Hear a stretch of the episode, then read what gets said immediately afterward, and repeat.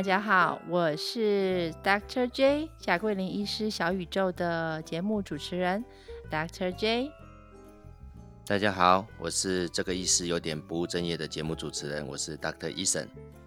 啊，大家好，呃，今天是我们两个人强强联手的第一集。哦，非常的开心。对，很高兴。啊，今天很特别，是一个二零二零年的 Christmas Day，应该不是 Christmas Eve，right？Yep。嗯，因为现在是半夜的十二点半左右，我们已经过了圣诞夜，今天来到了 圣诞节的凌晨。哎，大家医生嘛，生活都是相当的忙碌，所以能够找到大家彼此有空的时间，很多的交集时间点都会落在十二点啊，十二点以后，还蛮常，还蛮常见的哈。Doctor Eason 对吗？对呀，没错啊。以前好像这种时间是我们念完书聊天的时间哦。对对，差不多都是那种十二点啊、一点啊，所以不知道医生不知道哎，所以我们今天第一集嘛，要聊医生的喜与悲，嗯。那算是喜还是悲呢？你觉得？嗯，如果说工作到这个时候啊，嗯，大概应该没有什么快乐的成分吧。除非天生就是那种日夜颠倒型的夜猫子啊，那他觉得哎呀，反正也还蛮开心的。我不知道，我觉得我总觉得晚上哦，好像比较容易引发一些创作的想法吧，所以。今天忙完一整天啊，就想说，好吧，那我们来做我们的强强联手第一集。其实要找那个 Doctor Eason 要做这件事情的时候，我已经跟他想蛮久，因为我觉得我们两个都是 Podcaster，那我们都有自己分别的节目，但是如果做一个两个人联手的节目，觉得挺有趣的。是啊，我也觉得蛮好玩的。嗯，我们可以试试看看，对不对？好啦，今天我准备了两个题目，我们进入第一个题目来来看吧。呃，我想聊的是，呃，Doctor Eason，你觉得什么样特质的人比较适合当医生呢？你自己心里面有想法吗？你自己走了五二十多年的这条医生之路，你觉得你身边什么特质的人适合当医师？嗯，我觉得其实你观察班上以前都一百多个同学，嗯，你会发现其实大家的特质都不太一样。所以我觉得这个问题的答案应该是一个排除法，就是什么样的特质比较不适合做医师。那扣掉这些之外的话，其他的特质都算是可以做医师的。因为就拿你跟我为例好了，嗯，那我是外科系医师，你是内科系医师，我们的人格特质就会有一些地方不一样。但是呢，它会有共通的，对对对，共。那你先说说看吧，你觉得我是一位内科医师，你是一位外科医师，你觉得我们两个大科别的不同？分别具有什么样不同的特质呢？嗯，在我眼中的内科医师会比较是一个仔细，那其实仔细的另外一面就是稍微有点龟毛，想问题的时候会想的非常的多，我自己都对，自己有时候受不了我自己，我很想放放下我自己，可是不知道就这种 training 过程吧，你就是会一直去挖掘吧。哦，其实我有一个小故事啦，就是前一。几天我刚好跟那个一些前伴去玩自由潜水的时候，刚好有一位受伤，他有点吐血。那当时教练血，玩自由潜水玩到吐血，你吓死大家。对对对对，教练就问我说：“呢，哎，你去请教一下郭医师，说你这样可不可以再继续潜水？”那我只跟他看了一下，我跟他说：“你是某某问题，好，你现在不能潜水。”那当时我另外一位。班上的同学是林同学嘛，他也要一起过来练习。我说等一下还有一位他是小儿科医师的内科系医师，我说你可以去问一下这位内科系同的医师呢，他你能不能潜水？那我说你可以比较一下内科系医师跟外科医师这最大的一个现场在海边比较 PK 就对，在海边我们就说我会告诉你你是某某问题，然后你不能潜水。好，那林医师等等来的时候，他会跟你讲了五百种可能，到最后的结论是你还是不能潜水。这是我们内科医生跟外科医生最大的差别。啊，结果是真的这样吗？呃，反正我们的结论就是不能潜水，只是达到不能潜水那个过程是完全不一样的。我理解，那真的林医师来了之后，也真的是问了，有他真的详细的问诊，大概讨论了十几分钟之后，最后就跟他说你不能潜水。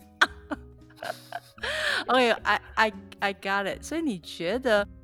就是内科系医师会在那边想很多、问很多、搞很久，但得到的结论可能 差不多，就是相同的，相同的。OK，但是一定我们我们当中有一些共同的特质嘛，哈，比如说第一个抗压性，哦，对不对？或是体力上的要求，因为你不管做内科系医师、外科系医师或各个科，除非是我们少数那种号称很闲的科科那个科别之外，其实大部分都需要蛮大的体力，好，或是你要有立刻能休息。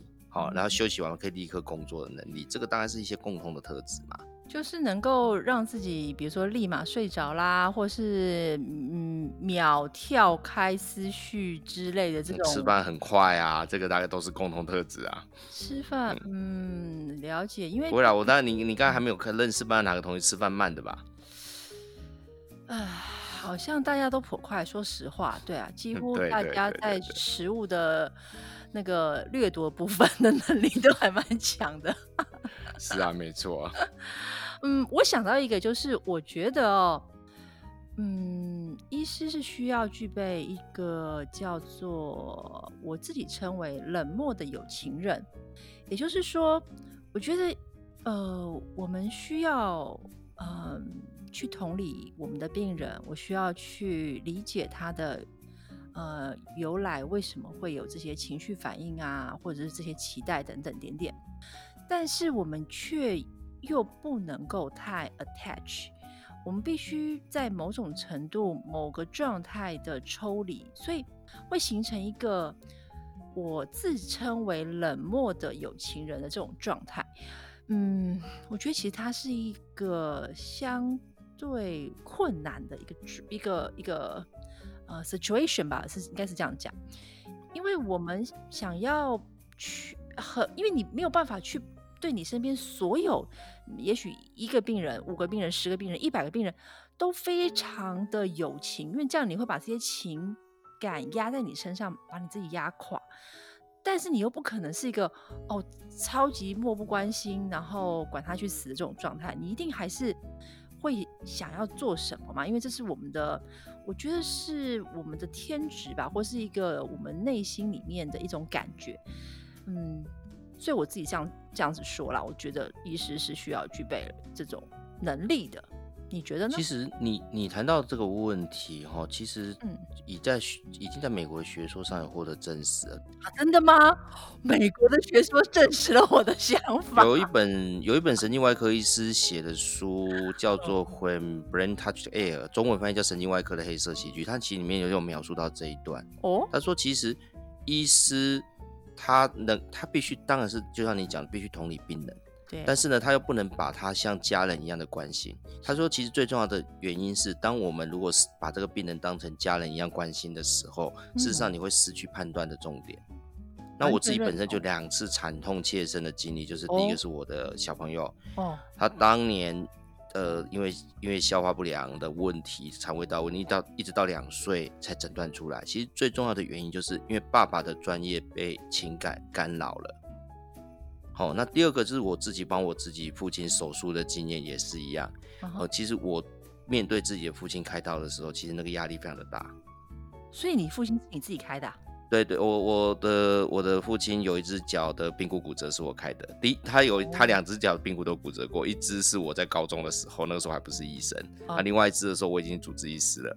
OK，对，所以第那一次的经验，觉得压力很大，超级大，所以才会。想到之前有听过的一个笑话，就是我听说台大有两个小儿科的学弟妹，他们是夫妻，就小半夜小朋友发烧，他们不敢弄，就抱回台大急诊，请儿科急诊的学那个学弟妹帮忙处理，对嘛？所以我们常说，我们自己看自己的亲人啊、家人啊、身边周边的人，其实真的是情感的成分会拉到很高，然后对对对，会对，所以我们当然就要试着去做你说的这个叫做冷呃冷漠的有情人哦，或是友情的冷漠人，就是一定不可能在两个极端当中，而且中间找一个平衡啊。没我们跟病人的关系不能够完全的疏离。但也不能靠得太近，因为靠得太近的时候，其实没有办法提供给病人他们真正需要的一个客观、对他们有利的判断。嗯，所以有的时候，呃，在听我们节目前面的那些听众们，你们也要能够理解我们哦。呃，我们是希望可以提供最对你们有利的客观的判断，不是真正的冷漠，然后完全不想理你们的。OK，好吧，进入下一个题目。呃，我想要讨论的是。呃，Dr. Eason，你觉得医学是个什么鬼啊？你觉得它是科学吗？还是你觉得它是门艺术呢？嗯，应该两个都有吧。嗯，它一定是个科学啦，只是说你要什么去，其实所有的科学都可以当成一个艺术，因为科学这个东西，就像最近大家在聊的说，AI 到底能不能取代我们的医疗？事实上，因为 AI 是一个纯科学的部分。那纯科学的部分没有办法取代医疗当中它需要的人性。嗯哼，哦对，那人性其实就是艺术的成分在，就常常就是连我自己看门诊的时候，就护理师说，为什么你同样一个骨折，同样一个病人，你讲的东西会完全不一样？比如说一个病人叫他不要动，不要动，不要动；另外一个病人叫他你拼你拼命起来走，拼命起来走。我说你看这两个病人就不一样嘛。一个一个一个，你叫他不要动，他拼命动，那你当然是要想办法让他减少啊。另外一个是完全不动，你要想办法鼓励他起来啊。哎，换句话说，你得先剖析病人是个什么样的 underline，然后再去给他对对对对对，所以这个就是艺术的成分啦。嗯，所以跟着你跟诊你的护理师们，他们也很讶异，说哇，你怎么这么容易？哎，所以我们医生看穿人的。能力也是蛮重要的一个 survival ability 啊，算是蛮厉害、蛮重要的啦。只是当然这个能力我没有很强，我只举例啊。有时候还是病人比我们高端的嘛，是看不穿他哎。那种职业病人，呃，对啊，那个是厉害高手中的高手。对啊，没错没错。好吧，我们今天算是强强联手的第一集。呃，我觉得想要就是跟听众们分享我们两个医师，呃，在医学的路上啊，一些点点滴滴，呃，做医生的酸甜苦辣。那希望在听到我们节目第一集的听众们，如果觉得我们节目非常的不错，呃，要收藏我们的节目，订阅我我们的节目，并且帮我们按赞哦。好，我们下次见，拜拜。好，下次见，谢谢你，谢谢主持人。